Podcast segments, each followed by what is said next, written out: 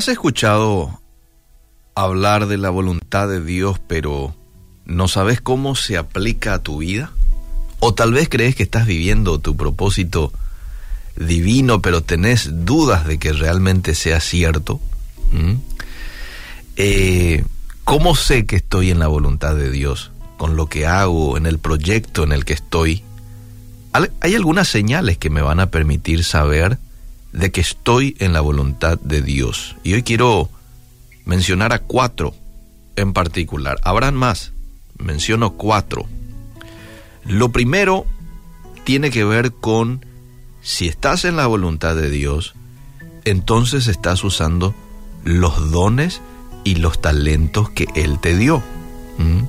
¿Y por qué te digo que Él te dio? Porque hay un pasaje de la Biblia en donde dice precisamente esto todo lo que hemos recibido, todo don perfecto que viene de arriba, es de Dios, del Padre Creador de los astros del cielo, en quien nunca hay cambio ni sombra. Estoy leyendo en la versión PDT de Santiago capítulo 1, verso 17. Todo don perfecto viene de arriba, del Padre Creador. Hmm tenés dones para la música, tenés dones para eh, la pintura, el arte. Bueno, son dones que Dios ha colocado en tu persona. ¿Cuál es el fin? El fin es de que podamos usar esos dones y esas habilidades para bien, para el bien de otros, para llevar el Evangelio a otros, eh, para bendición de otros.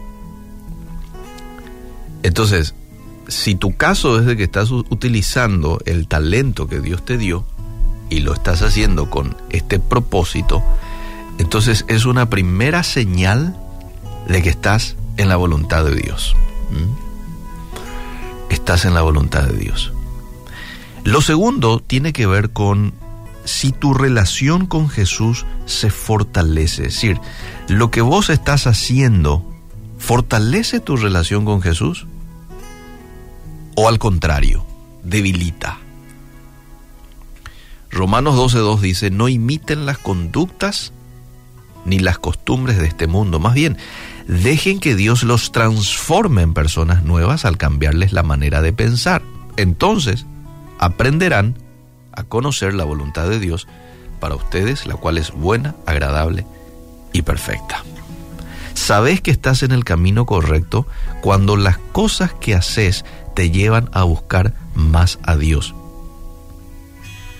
Su propósito para tu vida jamás te llevaría a alejarte de Él. Todo lo contrario.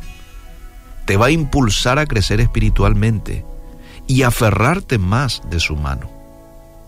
Si has dejado de leer tu Biblia, ya no estás orando, no te estás congregando, tenés menos gozo en las cosas de Dios, entonces definitivamente no estás siguiendo su plan para tu vida. Lo tercero, la tercera señal de que estás en la voluntad de Dios o que no estás, respondiendo a, estas señales en negativo, bueno, no estoy en la voluntad de Dios, algo tengo que hacer. Eh, pero el que está sigue lo que está escrito en la Biblia. Porque el propósito de Dios va acorde con lo que está escrito en su palabra. Él nunca podría llevarte por un camino que sea contradictorio con los principios bíblicos. Si en algún momento vos dudás del camino que estás tomando, recurrí a la palabra de Dios para examinar tu vida y así vas a saber cuál es la voluntad del Padre para vos. Dice segunda de Timoteo 3:16, este es un versículo que me encanta y te lo voy a leer en la versión TLA. Todo lo que está escrito en la Biblia es el mensaje de Dios, dice y es útil para enseñar a la gente, para ayudarla, corregirla y para mostrarle cómo debe vivir. De ese modo, los servidores de Dios estarán completamente entrenados y preparados para ser el bien. ¿Quieres hacer el bien? Bueno, tomate el tiempo de estudiar, de escudriñar, de memorizar y de llevar a, a la práctica a la palabra de Dios. Vas a estar preparado para hacer el bien. ¿Mm? Esos principios, esa voluntad de Dios escrita en ese libro, se va a hacer real, se va a hacer acción en tu vida.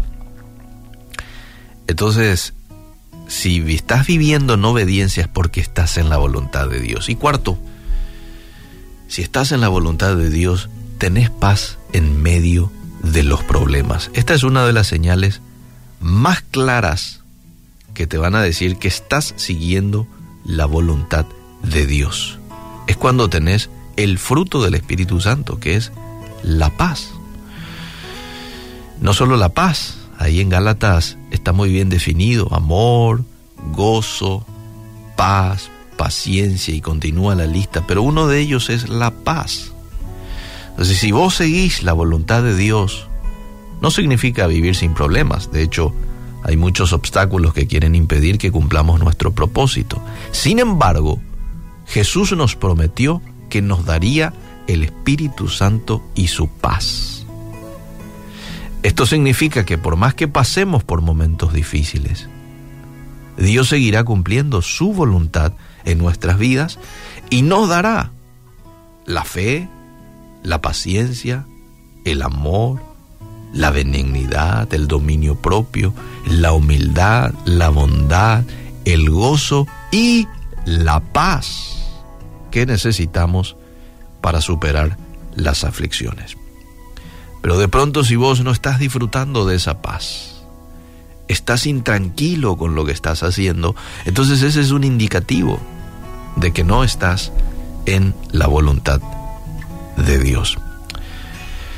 Quiero terminar este tiempo con la lectura de Primera Tesalonicenses 4:3 en donde la Biblia es muy clara con relación a cuál es la voluntad de Dios para nosotros. Es vuestra santificación, que os apartéis de fornicación. Dios anhela que sus hijos vivan y crezcan en la santidad.